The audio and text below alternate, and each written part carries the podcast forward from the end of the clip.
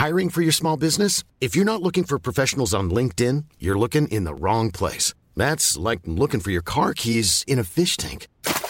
LinkedIn helps you hire professionals you can't find anywhere else, even those who aren't actively searching for a new job but might be open to the perfect role. In a given month, over 70% of LinkedIn users don't even visit other leading job sites. So start looking in the right place. With LinkedIn, you can hire professionals like a professional. Post your free job on linkedin.com/people slash people today. Hiring for your small business? If you're not looking for professionals on LinkedIn, you're looking in the wrong place. That's like looking for your car keys in a fish tank.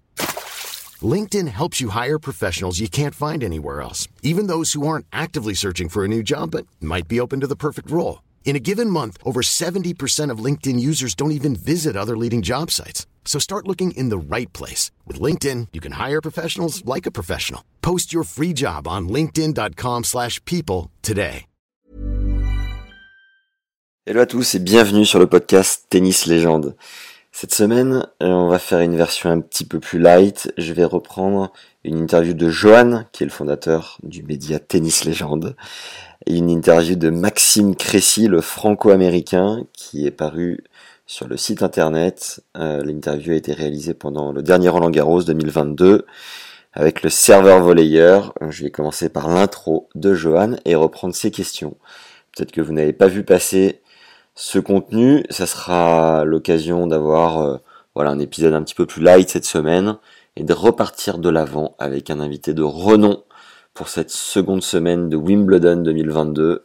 Donc sans plus attendre, c'est parti avec Maxime, donc à 25 ans, génération 97, le numéro 45e mondial, Maxime Cressy a un lourd héritage à porter sur ses épaules. Il est l'unique joueur dans le top 100 à faire 100% service volé sur toutes les surfaces et un des derniers représentants dans le monde professionnel d'un style de jeu en voie de disparition. Né à Paris, ce joueur d'un mètre 98 pour 84 kilos possède la double nationalité franco-américaine et y joue sous les couleurs du drapeau étoilé. Maxime Cressy a vécu 16 ans en France avant de partir aux États-Unis. Il fait partie des pros issus du championnat universitaire américain où il a explosé tennistiquement dans la prestigieuse faculté de Los Angeles, UCLA. Arrivé avec le statut de remplaçant à 1-6, euh, puis 0, il a terminé son cursus parmi les meilleurs joueurs du pays avant de se frayer en deux ans et demi seulement, qui plus est pendant la période Covid, un chemin au sein des 100 meilleurs tennisman du monde. Tennis Légende a rencontré Maxime Cressy à Roland Garros. C'est parti pour cet entretien. Donc, première question, depuis l'Open d'Australie, tu as eu énormément de défaites accrochées, de matchs qui n'ont pas tourné dans ton sens. Comment analyses-tu cela? J'ai peut-être eu un peu trop de satisfaction personnelle par rapport à ce que j'ai accompli en Australie. Huitième de finale contre Daniel Medvedev. Après, ça fait partie du tennis. J'ai expérimenté des hauts et des bas plusieurs fois dans ma carrière. Et je pense que ce bas fait partie du processus. Il faut que je l'accepte et que j'ai une attitude optimiste. Il faut toujours y croire. Le plus important pendant les bas est de rester focalisé sur où je veux aller avec le service volé et d'être persistant. Justement, je rebondis juste sur le hors-série qu'on a fait sur l'Open d'Australie avec Fabrice Barrault qui voyait Maxime Cressy s'installer assez rapidement dans les 10 meilleurs joueurs du monde, parmi les 10 meilleurs joueurs du monde. Et c'est vrai que depuis, ces résultats ont été un peu en demi-teinte. J'ai d'ailleurs charrié Fabrice pas mal sur ses prédictions depuis. Mais toujours est-il que Maxime est en train de renaître un petit peu euh, en cette deuxième partie de saison et Master Fabs Barrow n'avait pas tout à fait tort. Donc euh, bon, voilà, nous verrons ce que l'avenir nous dira. Où veux-tu aller? Je veux gagner des grands chelems en faisant service volé et devenir numéro un mondial. C'est ce que je visualise. Ce n'est plus l'ère du service volé. Qu'est-ce qui te fait penser si fort que tu peux y arriver? Je crois à la visualisation, je crois que tout est possible. Si tu te mets en tête quelque chose et que tu continues d'y croire, peu importe ce qu'il arrive, cela finit par se produire. Je rebondis également sur la visualisation. Il y a un épisode que j'ai tourné avec Jérôme Enel qui est sorti il y a quelques mois où Jérôme nous raconte euh, la manière dont il a mis en place la visualisation lors de son match contre André Agassi à Roland Garros quand il l'a battu au premier tour, puis lorsqu'il a gagné son premier et seul et unique ATP 250 de Metz en Moselle, qui étaient des matchs qu'il n'avait pas l'habitude de jouer et pendant lesquels il avait énormément pratiqué la visualisation. Donc je suis allé voir Jérôme, le rencontrer, pour qu'il nous transmette sa manière de pratiquer la visualisation et, euh, qu'on puisse, euh, nous, joueurs de club, plus ou moins bien classés, la pratiquer à notre tour et se mettre dans cette bulle dont parle Maxime Crécy, dont nous a parlé Jérôme. Voilà, ce contenu est à venir sous format masterclass. Je rebondis uniquement sur les propos de Maxime Crécy et on enchaîne avec la suite. En tout cas, j'espère que ça pourra vous aider au même titre que ça m'aide énormément. J'ai repris les tournois là depuis peu et je vous avoue que ça fait un bien fou, vraiment. Où en suis-je? Euh, Ce n'est pas ta surface de prédilection, mais aimes-tu la terre battue? De mieux en mieux, j'ai joué sur terre quand j'étais plus jeune, mais à partir de 17-18 ans, à l'université, je n'ai jamais joué sur terre pendant 5 ans. En futur, je n'ai pas fait de tournoi sur terre, j'étais direct top 200 quand j'ai commencé mes premiers tournois sur cette surface. Entre un service volé sur terre et sur dur, quelles vont être les différences? Je travaille plus les zones et les effets sur terre. Je fais plus de kick et de slift, slice lifté. Sur dur, je serre à plat.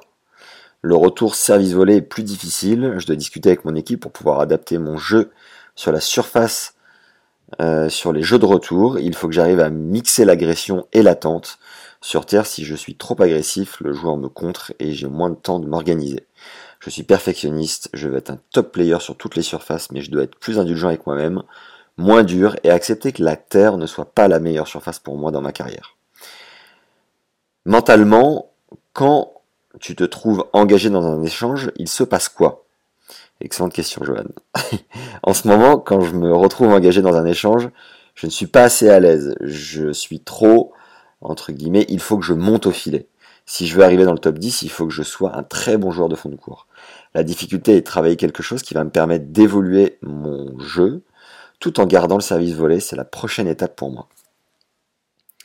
Quand tu te fais passer au filet, arrives-tu à te dire ce n'est pas grave, c'est juste un point Beaucoup de joueurs sont démoralisés et ne montent plus quand ils viennent au filet et se font trouer. Absolument, je peux me reconnaître parfois là-dedans. Si un joueur réussit un superbe passing, il doit le refaire encore et encore et encore pour me battre. Il doit le faire quatre fois par jeu pour me breaker, c'est ma mentalité. Mais si je peux encore améliorer ma couverture au filet, ma première volée, mon service, j'ai le sentiment que je peux devenir imbreakable sur n'importe quelle surface. Un conseil pour un serveur volleyeur sur Terre? Sur Terre, je dirais accepte de te faire plus retourner, accepte de faire plus de volets continue d'y croire aussi, ne remet pas en question le service volé, même sur Terre. Tu parles souvent de croyance, de visualisation, de confiance en soi. Tu bosses cela comment? Je lis des bouquins sur le mental et j'applique les exos de visualisation qu'ils proposent. Je fais de la méditation et des affirmations aussi. Une affirmation, c'est une phrase pour me booster, pour dire je vais y arriver, je vais y arriver, et de me répéter ça tous les jours malgré les défaites, malgré les hauts et les bas. Je n'ai pas de préparateur mental, je parle beaucoup du mental avec mes entraîneurs, Romain Sichez et Armand Dacour. Donc j'estime qu'ils sont aussi des coachs dans ce domaine, on parle presque plus du mental que du tennis. Ça fait quoi d'être le dernier représentant des serveurs volleyeurs? Très difficile car il faut accepter d'être différent et y croire malgré le fait que 99% des gens n'y croient pas, mais c'est possible. Quand on pense à Edberg, Sampras, Rafter, McEnroe, t'as quand même un lourd héritage à porter sur tes épaules. Bien sûr, mais c'est pour ça que j'ai de l'ambition avec le service volé, de gagner des grands chelems et de continuer la tradition. Tu restes encore peu connu du public français malgré ton parcours à l'Open d'Australie. D'ailleurs, tu joues sous le drapeau américain. Je ne suis pas sûr qu'une personne qui découvre le tennis aujourd'hui sache que tu es également français. Peux-tu revenir sur ton parcours? Je suis né à Paris, j'ai commencé le tennis à 5 ans et je jouais au Lagardère Paris Racing. J'ai joué de 5 à 16 ans en France, j'étais 1-6 à 16 ans, même, mais je ne faisais plus partie des meilleurs à cet âge-là. J'étais en pôle espoir à Bouloris de 12 à 16 ans. Tu faisais déjà service volé J'ai fait service volé à partir de 14 ans, c'était quelque chose qui me faisait kiffer, donc j'ai voulu le faire. J'étais un joueur de fond de cours, à un moment j'ai fait service volé pour le fun, et j'ai kiffé depuis, je n'ai plus arrêté. Donc à 14 ans en pôle espoir, tu arrives à l'entraînement un jour et tu te dis, je veux faire service volé. Mes coachs n'étaient pas d'accord, mais ça ne m'a pas empêché de continuer. Pendant deux ans, ils m'ont fait bosser service volet, mais c'était difficile car je n'avais pas de résultats, cela prenait du temps. Je prenais du plaisir, mais ça ne payait pas. Je n'ai pas trop progressé au classement, j'ai fait 3-6, 2-6 et 2-6, 1-6. À 16 ans, tu choisis de partir aux États-Unis pour le tennis ou les études? Pour les études, je suis allé à Los Angeles. Je suis allé dans une académie pour me préparer à l'université où j'ai été recruté par UCLA, l'université numéro 2 au classement dans le pays, pour être un joueur de double. J'étais assimilé à zéro, mais ce sont des mecs à moins 15, moins 30 qui jouent en simple. J'ai commencé le simple ma deuxième année là-bas. La première année, soit j'étais remplaçant, soit je jouais le double.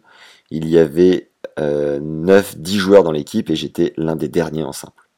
En arrivant là-bas, tu progresses immédiatement.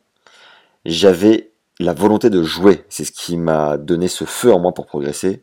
La dernière année, j'ai fini meilleur joueur en simple et en double. Quelle est la formule d'une rencontre universitaire? Il y a 6 simples et 3 doubles. Les matchs se jouent en 2 sets gagnants.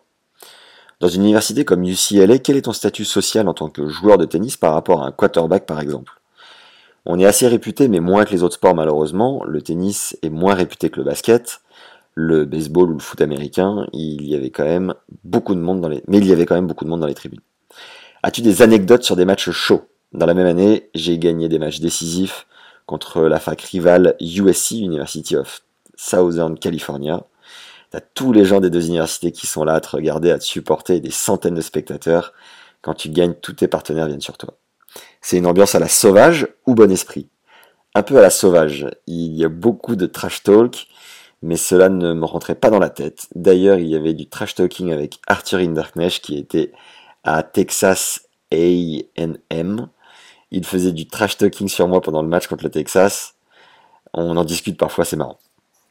Tu étais du genre à trash talk. Donc trash talk, c'est parler un peu salement. Hein. Je ne le faisais pas beaucoup, j'étais assez calme. Il y a des joueurs réputés pour parler énormément Oui, beaucoup, surtout contre les équipes rivales, c'était assez intense. Quand tu joues en division 1, l'équipe se déplace partout aux États-Unis? Partout, oui. Quand tu es une grande équipe, tu as moins besoin de te déplacer, les autres équipes viennent vers toi en général, on a le pouvoir de recevoir, c'est un avantage. On voyageait un peu moins euh, comme on était numéro 2 du pays. Est-ce que la légende des déplacements en jet est vraie? Non, pas en jet, dommage, on était en économie même pas en business. Y a-t-il une légende du championnat universitaire américain? Steve Johnson, il a un énorme record, il a gagné je crois 70 matchs d'affilée en simple. La stache, la stache de, de Steve. Et toi, tes records En double, j'ai fait une saison où on a été, où on a été imbattable. Fais-tu le circuit de double? Pas beaucoup, mais je vais commencer à en faire. Je joue avec Feliciano Lopez là. Euh, il m'a contacté sur Insta pour me demander. Comme quoi, les mecs se croisent sur le circuit, mais finalement se parlent aussi sur Insta. C'est compliqué de s'investir à fond en simple et en double sur le circuit. Penses-tu que tu peux le faire? Je pense que c'est bien de faire les deux pour la confiance, pour enchaîner des matchs. Il y a des rencontres après l'Open Australie où j'ai perdu difficilement parce que je n'avais pas assez de matchs dans les jambes. Si j'avais fait un peu de double, cela m'aurait donné, je pense, cette confiance que je recherche. Je pense à l'exemple de Kristina Mladenovic qui, gagne énormément en double, mais qui a du mal à transférer cette confiance en simple. Cette dernière phrase était une question, hein. je préfère vous le préciser, je ne mets pas forcément l'intonation. Dans ma carrière, cela m'a aidé de faire du double. Les victoires en double m'ont donné confiance en simple, c'est c'est quand même du service volé. Autre question. Après l'université, quelle a été ta progression pour arriver où tu en es aujourd'hui? Quand j'ai commencé le circuit, je devais être 600e mondial et je suis monté 170 en 5 mois. Les deux mois suivants, je suis arrivé à 160 il y a eu le Covid ensuite, c'était dur, cela fait seulement que deux ans et demi que je suis sur le circuit, mais il y a eu le Covid dans ce laps de temps. Tu as des petites anecdotes sur les tournois futurs ou Challenger? J'ai gagné un tournoi futur en double aux États-Unis et je devais faire le même jour les qualifs d'un autre tournoi. J'arrive en finale du double, je dois prendre la voiture pour aller sur l'autre tournoi, jouer le premier tour de qualif, puis je reviens pour faire la finale, je gagne le double et je repars pour faire le deuxième tour des qualifications. Il y avait 2-3 heures de bagnole à chaque fois. Tu as encore très peu d'expérience sur gazon. Ceci est une question affirmation également. Je n'ai joué que trois tournois sur gazon l'année dernière. Je n'avais jamais joué dessus avant. J'ai adoré, c'est parfait pour le service volé. C'est de loin ma surface préférée, mais les coups en dur sont bons pour mon jeu aussi. Merci Maxime, on espère te voir briller à Wimbledon. Voilà, donc c'est tout pour cette, euh, cet épisode qui sera assez court cette semaine, ça me permet aussi de faire un petit break mérité, ma foi. Ça n'empêche que je vous mets à contribution comme d'habitude. On vient de passer les 700 notes sur Apple Podcast. C'est quand même ce qui s'appelle une belle journey, comme diraient les Américains. 700 notes si on m'avait dit euh, dès le départ, mais euh, voilà. Ne nous arrêtons pas là, ne relâchons pas les efforts au deuxième trimestre. Mettez-moi, mettez-nous 5 étoiles sur Apple Podcast et Spotify, c'est possible de le faire depuis un petit moment. Euh, ça aide comme jamais à faire connaître le podcast et avoir de très beaux invités à terme qui vont continuer de nous et vous faire kiffer. Euh, je vais trouver un des derniers commentaires à lire, hein, comme d'habitude. Laissez-moi chercher deux secondes. Hop. Si vous êtes sur YouTube, ben, comme d'habitude, mettez-nous un like ainsi qu'un commentaire. Mais le commentaire vaut sur YouTube et toutes les plateformes d'écoute. Euh, enfin, surtout Apple Podcast. Voilà, comme d'habitude, ça sert le référencement et ça permet de, diffuser euh, de manière plus large le travail. C'est une manière de nous soutenir, de se sentir soutenu et ça fait vraiment du bien. Voilà, donc je vais lire le commentaire de Damiano Berouetti qui m'a écrit jamais 203, comme quoi il est possible de laisser 2, 3, voire 15 commentaires si ça vous fait plaisir. en tout cas, ça me fait plaisir. voilà, c'est la troisième, mais cela le mérite de nouveaux invités, tellement avec un coup de cœur pour euh, Rémi Barbarin, peut-être parce que c'est un collègue, tellement de tips à piocher de l'ensemble des invités intéressants et riches, Caroline Martin, Tony Nadal, Florian le kiné. Dommage de ne pas avoir plus de temps pour le mettre davantage en pratique. En bonus, le passage récurrent de la SBAR, toujours sympathique, on en redemande.